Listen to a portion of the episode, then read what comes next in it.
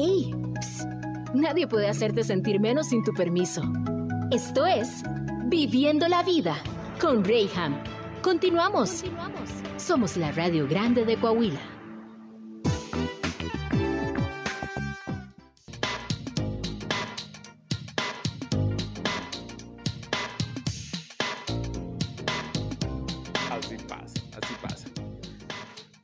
Mis queridos, ya estamos en Viviendo la Vida y hoy tengo en entrevista al doctor Alfonso Calvillo. Muy, muy buenas tardes. Qué gusto tenerte aquí en estos micrófonos, doctor. Bienvenido. Gracias. Ah, yo lo había Ahí andamos. ¿Cómo estás, amigo? Gracias, Rey, por invitarme nuevamente. Sabes que siempre estoy gustoso de venir aquí a tu plataforma con tu radio escuchas. Gracias, mi querido doctor. Y, y me encanta poder hablar contigo de temas incómodos, porque así son, temas incómodos, pero que la gran mayoría de las personas que nos están escuchando o nos están viendo a través de nuestra transmisión en Facebook o que nos están escuchando también a través de nuestro podcast radial a través de Spotify en nuestra página de región 103.5 Laguna también pueden estar escuchando. Y digo incómodo porque, pues, ay, pues a quién le gusta que, que- de repente te esté molestando allá la zona, este, la zona privada, como dicen por ahí. Donde no del sol, pero bien que se siente. y sobre todo te sientas. Y, Ahí y- donde no del sol. Ah, donde no del sol, pero sí se siente. Mira, te voy a contar algo muy personal y aquí entre nos, ya que, ya que este, nada más estamos tú y yo aquí en cabina. Pero sabes que ayer recibo una llamada y, eh, y era importante y era urgente y estaba un paciente que, que estaba yo atendiendo y antes de entrar a la casa atendía esa llamada. Ya estábamos hablando tipo ocho y media de la noche, nueve, ya se estaba eh, terminando de ocultar el sol. Pero yo tengo una rampita donde estaciono mi carro y hay unos escalones para poder entrar a la casa. Pero llegué y para no interrumpir a la persona que me estaba llamando, llego y me siento en, en los escalones para terminar la llamada. El pavimento, el piso estaba calientísimo. Sin embargo, pues sí fue incómodo cuando me siento, pero ahí así como que de repente te aclimatas. Claro. Cuando entro a la casa y saludo a mi mujer, dice, oye, andas bien caliente. dije, ah, ya sabes lo que te espera. No, no es cierto. Pero Ya se refería, Ya sabe a lo que vengo. se, se refería literal al calor corporal que había. O sea, ¿cómo el sentarte un momento en un, en un lugar Un que, sitio. que es muy caliente te cambia la temperatura, temperatura corporal? Y no solamente esto, puede haber también cambios y puede haber afectaciones. Y sobre todo, pues en la zona donde estás sentado, Sí. pues ahora lo encontramos muy común. Salimos del trabajo y te subes al carro, los asientos del vehículo están calientísimos. Sí, sí. Ya no se diga que, te, que tu carro es de los elegantes que tienen asiento de piel, porque sale peor piel con piel. Pues imagínate cómo se pone este asunto. Y llega algo bastante incómodo, doctor, y ustedes no me van a dejar mentir, ustedes que me están escuchando. De repente vas al baño. Todavía. Que en la actualidad deberemos de hablar ya con frontalidad de esto. ¿eh? Creo Claro. que la, la vida actual y, y la, el status quo de nuestra, de nuestra vida es hablar todo frontalmente. Desgraciadamente eso no pasa.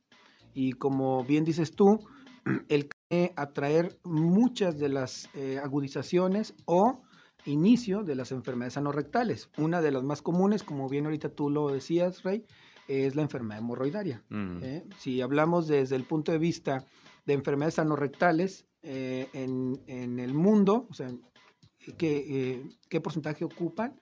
Pues básicamente el 40% de las enfermedades del tubo digestivo van a ser enfermedades anorrectales. ¿ya? Realmente es una buena cantidad de enfermedades del tubo digestivo, sobre, sobre todo el tubo digestivo eh, final, que es colon, recto y propiamente el ano, ¿no? ¿Cómo podríamos detectar, o siempre, siempre hablamos cuando se trata de medicina, de este asunto de la prevención? El mejor tratamiento es el que no se receta, es el que se previene, ¿no? Entonces, Totalmente, claro.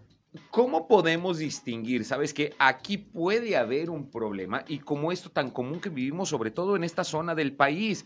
¿Por qué? Porque al ser una zona tan cálida, tan cálida, o sea, e, e, y en esta semana particularmente hemos estado ocupando el segundo, tercer lugar de ciudades más calientes en toda la República Sí, sí, Mexicana. ha estado fuerte. Y estas situaciones tan normales que es el subirte al carro. O sea, ahorita yo paso cinco horas en, en, en, la oficina, mi carro está bajo el sol y el decir, ¿sabes qué? Tengo el tiempo contado, tengo que subirme, no hay tiempo para que se climate, ha estado bajo el sol todo este tiempo y llegar y sentarte.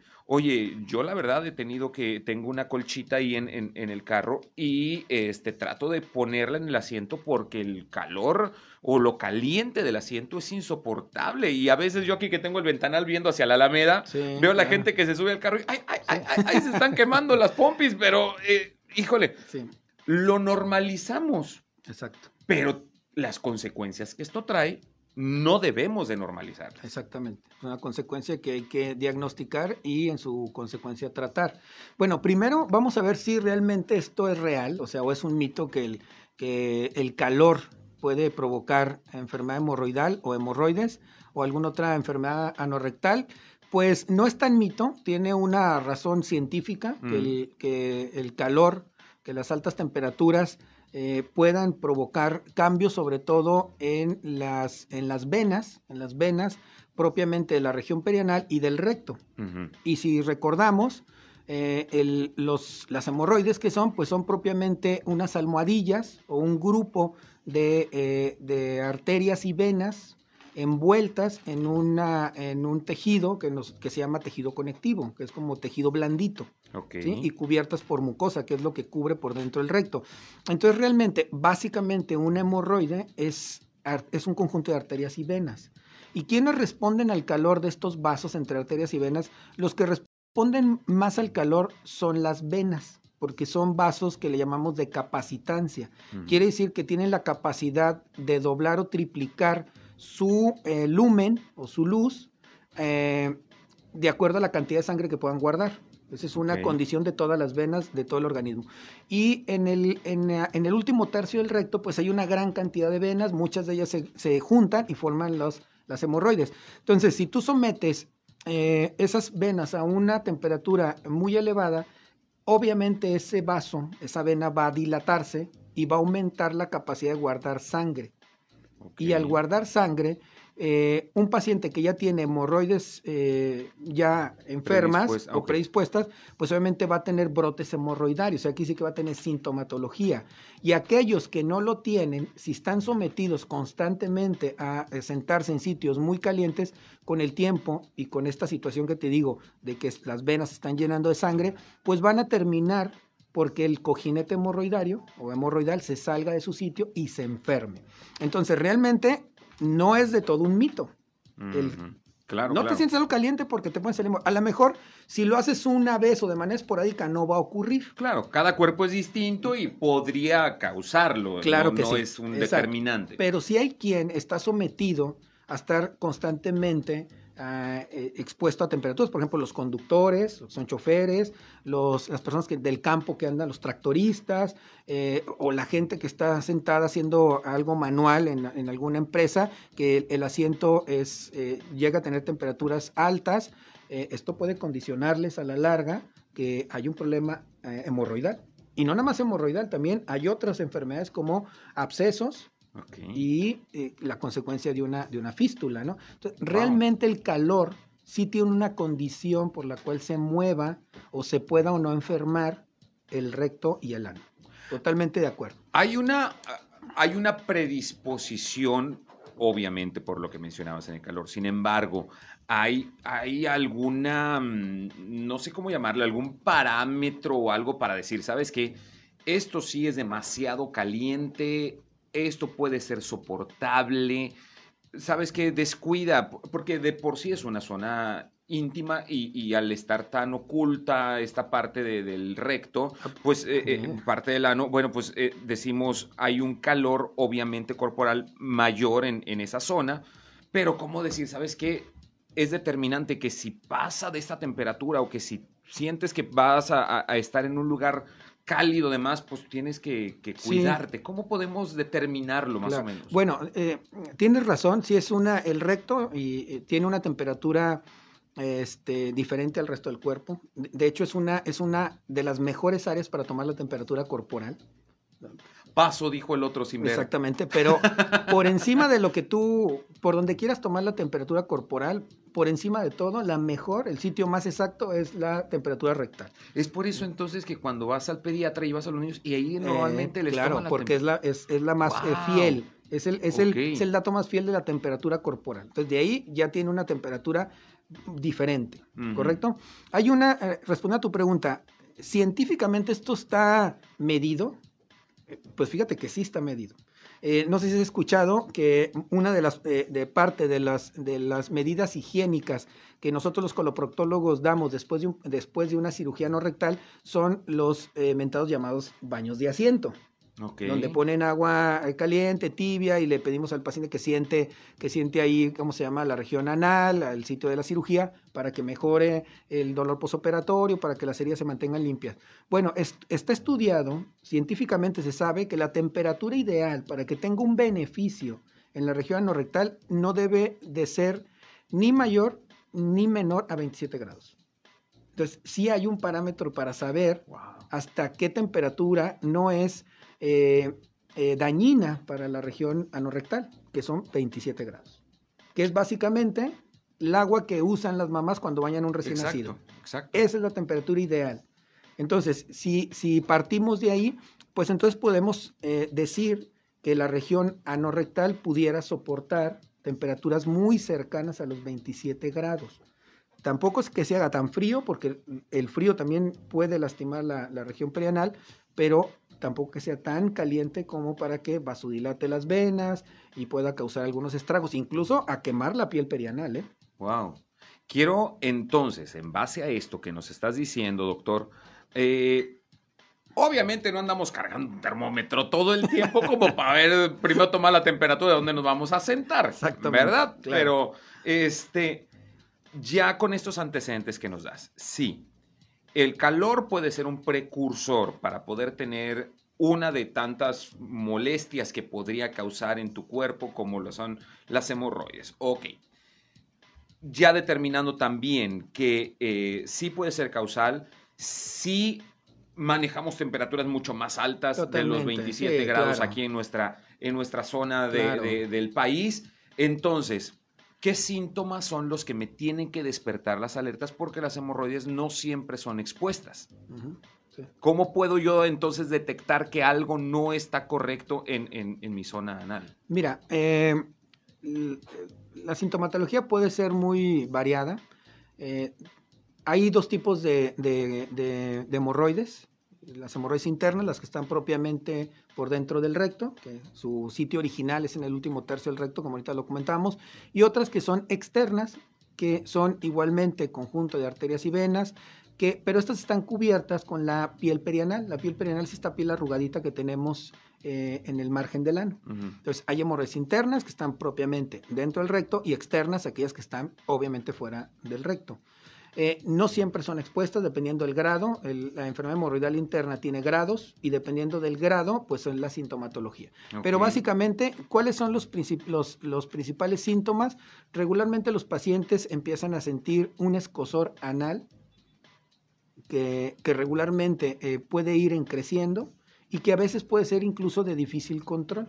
Y esto puede ser pasajero, puede tener días con escosor y de repente se puede ir el escosor anal, o sea, la comezón en el ano. Dos, regularmente sienten ardor y es un ardor como si trajeran una brasa prendida. Es que siento como si trajeran una brasita prendida. Me arde, ahí traigo un ardor. No es tan intenso, pero no se me quita. Pero es constante, Es- no es solamente al momento de No, evacuar. es constante, suele ser constante, pero se precipita después de las evacuaciones, Ok. porque es cuando regularmente se lastiman los paquetes hemorroidarios en las evacuaciones. Y eh, puede estar o no presente el sangrado rectal, que nosotros le llamamos rectorragia, que tiene, un, tiene una característica el sangrado de la enfermedad hemorroidal. Suele ser, primero sale el excremento y posteriormente viene el sangrado. Mm. O sea, Es así, literal. Sale el excremento y detrás del excremento viene el goteo de sangre o viene un y chorrito de al sangre. momento de la limpieza. Eh, muchos pacientes ven que manchan el agua del retrete de rojo y otros al momento de asearse. ¿sí? Ahora, no todos los pacientes que tienen hemorroides van a sangrar. Muchos no solo van a tener escosor y ardor. Otros van- tendrán escosor, ardor y sangrado. Algunos solo tendrán sangrado sin ardor y comezón. Esto es como todo, la sintomatología puede variar entre cada paciente y entre cada grado de enfermedad. De. Estamos hablando de cuatro grados. Entre mayor sea el grado, la sintomatología obviamente va a aumentar. Pero básicamente es ardor, como si trajeran una bracita prendida en el, en el ano, comezón, escosor, un Sí. escosor que verdaderamente incluso tienen la necesidad de rascarse, y o sangrado rectal, con las características que te digo, que el paciente primero evacue, que salga el excremento, y posteriormente venga el goteo terminal de sangre o un chorrito de sangre. Esa es la característica de un sangrado posterior a una enfermedad hemorroidal, unas hemorroides que están en ese momento agudizadas. Hay, hay, eh, a, a veces nos acostumbramos, doctor, y ese es el problema, yo creo, en, en este y muchos otros padecimientos. Eh, al no tener una pronta, eh, digamos, eh, una pronta consulta o ir a, tener ¿no? una intervención de un profesional que puede orientarnos al respecto, vamos adaptándonos inclusive a ciertas malfunciones de nuestro organismo. Claro. Normalizamos y decimos, ah, es que yo soy estreñido y así he sido toda la vida, cuando esto no debe ser O yo, normal. o yo siempre sangro, Eh, normal, ¿eh? Exactamente. Sí, claro. y, y todos estas, estos eh, eh, em, síntomas que, que mencionabas. También por nuestro país, que somos tan tendientes a consumir alimentos muy picosos, pues eh, en mi rancho decían, bueno, es que esta comida pica y repica. ¿verdad? Y cuando vamos al baño, híjole, pues siempre uno dice, ya que salga el postre, comí nieve, ¿verdad? Ya que salga el postre, para que calme el ardor, Claro. porque pues, pues, consumimos alimentos con mucho picante. Mucho condimento. Sin embargo, pues estas, estas sintomatologías luego se disfrazan o las justificamos con este tipo de, de comentarios. Claro. ¿Cómo poder diferenciarlo? Inclusive luego, ay, es que te andas rascando todo el tiempo o andas incómodo porque traes comezón. Ay, seguramente pues no me limpié bien, dicen por ahí, ¿verdad? Sí, que también es una causa de, de, de escozor anal. Sí, de- de- También. O luego hay quienes más se dejan llevar también por la publicidad y bueno, es que si te pica la colita tienes lombrices. sí, claro. Entonces, y vas y como son de acceso libre en la farmacia, te compras tu desparasitante, pero también mucho cuidado porque sí necesitamos muchos de estos eh, eh, eh, en nuestra flora intestinal para que funcione de una forma correcta. Claro, sí. Y barres con todo al momento de, de consumir un- un- uno de estos medicamentos. Exacto. Entonces, ¿Cómo poder diferenciar? O sea, ¿qué sí es normal? ¿Qué no debemos de normalizar nunca? Claro. Mira, nosotros en, en nuestra vida va, se dice que el 20% de los seres humanos en algún momento de nuestra vida vamos a tener algún brote hemorroidal. O sea, que las hemorroides se van a poder inflamar de manera transitoria y vamos a tener estos síntomas. ¿Correcto? Y solamente pudiera pasar una vez y desaparecer y no volver a aparecer el resto de la vida o aparecer eh, de manera esporádica en algunos años en el resto de nuestra vida, pero no necesariamente vamos a desarrollar una enfermedad hemorroidaria. Pues no es normal primero sangrar. El ano, el ano y el recto no es normal que tengamos sangrados. Eso no es normal. Y no es normal que los sangrados se hagan eh, re- repetidos. O sea, que esos cuadros de sangrados empiezan a aparecer con mayor frecuencia. Quizá a lo mejor algún día podemos saciarnos la región perianal después de evacuar y tener una estría de sangre, es una rayita, quizá nos lastimamos al momento de evacuar. Pero si esto se está haciendo más frecuente, o para mí yo veo que esto ocurre con mayor este, regularidad del sangrado, yo tendría que revisar a ver qué pasa. Y lo mismo te digo para el resto de los síntomas. Podemos tener una, un ardor que tú dices, oye, consumí algo muy picante, algo muy este, condimentado y sentí como cuando me pica en la boca. Y te voy a decir por qué sentimos eso. Porque el ano está tapizado con una piel muy similar a la de los labios, que se Mm. llama anodermo. Entonces tiene la misma sensación que los labios. Por eso el picor que nos da en los labios es muy similar al picor que nos da en la región perianal cuando consumimos mucho picante. ¿no? Pero si yo tengo esa condición y luego al siguiente día evacuo y me arde porque sé que comí picante, pero ese evento fue único y ya no me ocurrió, bueno, yo lo atribuyo a eso. Pero si ese evento se empieza a replicar con mayor frecuencia, yo tendría que revisar qué pasa. No es normal que a mí me esté ardiendo el ano. No es normal que a mí me esté picando el ano. Que el, picor del ano o la comezón se llama prurito. Que eso valdría la pena que después hiciéramos una plática sobre prurito, porque eso es, una, es un temazo ese prurito. Porque podría ser muchos Podría ser muchas cosas, exactamente, desde el aseo que ahorita tú lo decías, hasta enfermedades serias como cáncer en la piel perianal. Así, de, así de serio. Pero uno de los principales condicionantes del prurito o de la comezón es la enfermedad hemorroidaria, o sea, punto. ¿No? Es la que condiciona con mayor frecuencia. Entonces, no es normal que nos, que nos pique la colita, no es normal que nos sangre y no es normal que tengamos ardor o quemazón o dolor con frecuencia. ¿Correcto? Entonces, de ahí no es normal eso. Y hay que correr, obviamente, con el especialista para poder prevenir. Obviamente, como siempre lo decimos, en la prevención está la solución. Tenemos que ser personas 100% conscientes en, en, este aspecto. Lo normal es que también, y no sé, aquí tú me resolverás esta duda, mi querido doctor, eh, se dice que por cuantas veces nosotros consumimos alimento, también debe ser la cantidad de veces que nosotros vamos y evacuamos. ¿Qué tanto esto se puede considerar un estreñimiento al no ser correspondida la cantidad de veces? Si yo como normalmente tres veces o hago tres comidas fuertes al día, el decir, bueno, en todo este día, pues, pues no, no fui al baño. Porque también el estreñimiento, tengo entendido que es uno de los factores que determinan la, eh, creación o, es, el, es el principal. El principal condicionante de una enfermedad hemorroidaria es el estreñimiento. Uno. Eh, si vemos cuáles son las causas, yo creo que el estreñimiento es la primera causa de, eh, de que se enfermen las hemorroides. Es la primera. Esto es a causa de la presión que ejercemos para poder eh, tratar de evacuar cuando hay un estreñimiento. se inflaman las venas. Es, la presión que tú ejerces al momento de querer expulsar. Exactamente, las venas se, inflaman, se llenan otra vez mucho de sangre, se, ponen eh, muy edematizadas o hinchadas y esto va a provocar los síntomas. De hecho, por eso el sangrado es posterior a la evacuación. Pasa el excremento, le pega el paquete hemorroidal y el sangrado viene atrás de él. Pero es por el pujo. Exactamente. Y la principal causa de estreñimiento en nuestro país es el bajo aporte de fibra que tenemos. O sea, la gente no consume fibra. Esa es la principal causa de estreñimiento. Debemos de evacuar las veces que yo como, no siempre. Okay. No siempre. Eh, si hablamos de estreñimiento, eh, que también es un tema muy extenso, eh, no siempre. Lo normal es que una persona puede evacuar más de cuatro veces en una semana. si, si, el paciente evacua de cuatro a cinco veces arriba de una semana, se considera todavía normal. Por debajo de cuatro, de cinco evacuaciones a la semana ya debe de haber un problema en la evacuación. ¿Correcto? Hay gente que evacua una sola vez diario y se siente satisfecho y no tiene ningún trastorno. Hay gente que evacua dos veces, tres veces al día, que básicamente se considera entrecomillado lo normal, pero hay gente que evacua cada tercer día, un día sí y un día no, y se siente satisfecho y no tiene ninguna alteración. Entonces, por eso, el límite eh, eh, permisible para no hablar de estreñimiento es que se evacue más de cuatro veces en una semana, que básicamente es un día sí y un día no.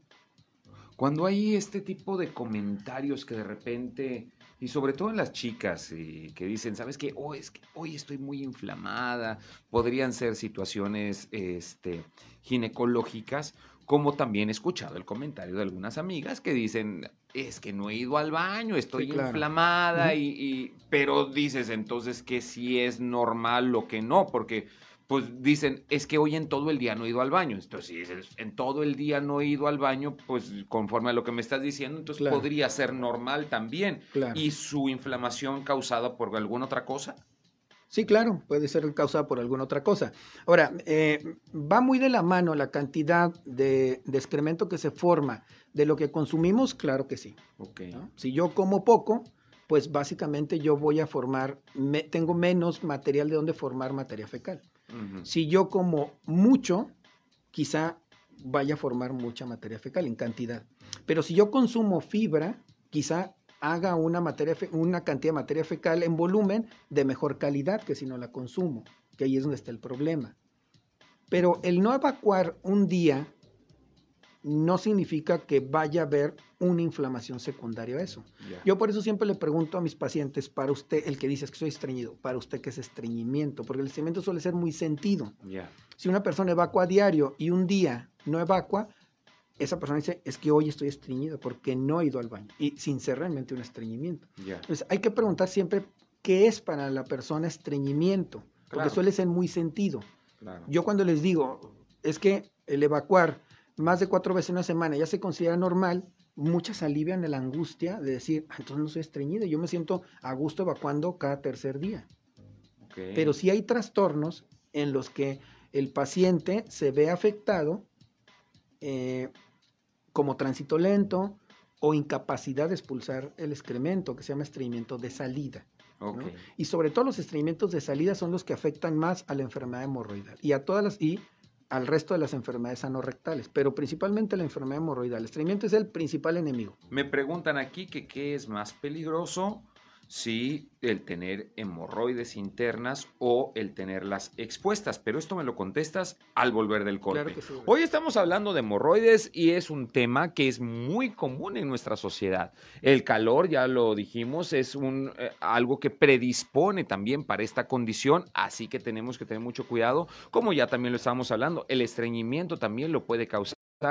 Ambas cosas o combinadas, como dicen por ahí, u opción C, todas las anteriores, bueno, pues es algo que comúnmente padecemos aquí en nuestra comarca lagunera. Así que tú no tienes por qué andar sufriendo en silencio este padecimiento. Yo sé que resulta algo penoso, pero si vamos y lo hacemos tomados de la mano de un experto, esto podrá ser mucho más eh, llevable, pero sobre todo saber que es 100% tratable. Así que continúa conmigo, vamos a un corte comercial, estamos en Viviendo la Vida. No tienes que ser grande para empezar, pero tienes que empezar para poder ser grande. Vamos a un pequeño corte. Estás en Viviendo la Vida con Rayham. Somos la Radio Grande de Coahuila. Eso es interesante, ¿eh? Estamos hablando ya para las personas que alcanzaron a escuchar un poquito al final de, de esta plática entre cortes. Estamos más profundos. y vaya, qué profundidad. qué cosas. Este, en fin. Hemorroides. Hoy estamos hablando de hemorroides y ya esos temas escabrosos los dejamos para otra ocasión, pero que también sería importante padre. hablarlo. No sé si me vayan a, querer callar al respecto, pero sí, sí suena bastante eh, importante que podamos conocerlo. Y bueno, hablando de hemorroides, nos quedamos con la pregunta que me están eh, eh, mandando aquí por WhatsApp y es precisamente eso. ¿Es más peligroso una eh, hemorroide expuesta que una hemorroide interna es igual, este, el tratamiento, porque yo quisiera extenderme también en esta pregunta, no solamente lo que voy a omitir el nombre por, por, discreción, claro. pero este, tal vez a lo que ella está preguntando, yo quisiera agregar. Hay personas que de repente, médicos inclusive, que ofrecen el tratamiento de hemorroides y con quién sabe con cuántas opciones y qué hilos y qué eliminación y que sin cirugía y que aquí, que allá. Ok, yo antes de checar eso, yo me iría a las credenciales y decir, ok, tiene los estudios, la capacidad, la preparación para poder hacer eso. Y existe, ¿no? Lo que se ofrece existe realmente, habrá que verlo. Exactamente, porque luego caemos en la trampa y decimos, bueno, pues eh, me, es más económico, me es más barato, pero a veces lo barato sale caro y, qué broncas, porque a final de cuentas estamos hablando de terminales nerviosas y estamos hablando de venitas, a final de cuentas, que también podría causar un sangrado que, podría llegar a ser trágico. Aparte es una zona donde está eh, el aparato esfintérico que hay que tener sumo cuidado de no lastimarlo, ¿no? Por la cuestión esta de la continencia. Mm. Eso es un área verdaderamente tan especializada y tan especializada que tiene médicos especializados nada más en esa área, ¿no? Como nosotros los coloproctólogos. Bueno, ¿qué es más peligroso? ¿Una interna o una expuesta? Básicamente las que se logran exponer son las internas. O sea, las que se logran exponer a través del ano suelen ser las hemorroides internas. ¿Cuándo se exponen? Cuando el grado es mayor. Hay cuatro grados Grado 1, incipientes, quiere decir que el desplazamiento de la enfermedad hemorroidal es, es mínima o del hemorroide es mínima. Grado 2, regularmente el desplazamiento es mayor. Esto quiere decir que el paciente va, hace popó, la hemorroide sale a través del ano, pero se regresa como si fuera un resorte. Y el grado 3 es cuando el paciente hace popó, se sale el hemorroide y el paciente tiene que manipularla, o sea, aventarla con el dedo para que pueda quedar nuevamente dentro del recto. Y la grado 4 es cuando prácticamente está expuesta el hemorroide, es aunque la avienten, está afuera del ano. ¿Sí? Entonces, suele ser, peri eh, o sea, para, para, la pregunta, ¿qué es más eh, peligroso, una interna, una, una, expuesta? Realmente es prácticamente lo mismo, las que se exponen son las internas. Ok, ¿sí? más bien y, es el y, grado de Exacto, la... y si hablas de una exposición, pues estamos hablando que es un grado 4, que es el, el grado máximo que, que, tiene que tener la enfermedad. Es una enfermedad evolutiva, todos empezamos cuando se enferman con un grado 1 y va evolucionando de acuerdo al tiempo. ¿Qué tiempo? No hay un tiempo específico, pueden pasar años o hay quien las desarrolla en meses, ¿no? dependiendo cuál es el, el, el, el factor que la predispone. Entonces, eh, pues básicamente tener una hemorroide expuesta es peligrosa, sí, porque puede trombosarse. Uh -huh. Si esa vena que está fuera de su sitio, el mismo ano la ahorca porque el esfínter se tiene una contractura, se va a trombosar, quiere decir que va a ser un coágulo, uh -huh. y eso va a hacer que duela demasiado, incluso que pueda sangrar o que se pueda infectar la hemorroide interna y pueda llevarnos una infección de la región perianal.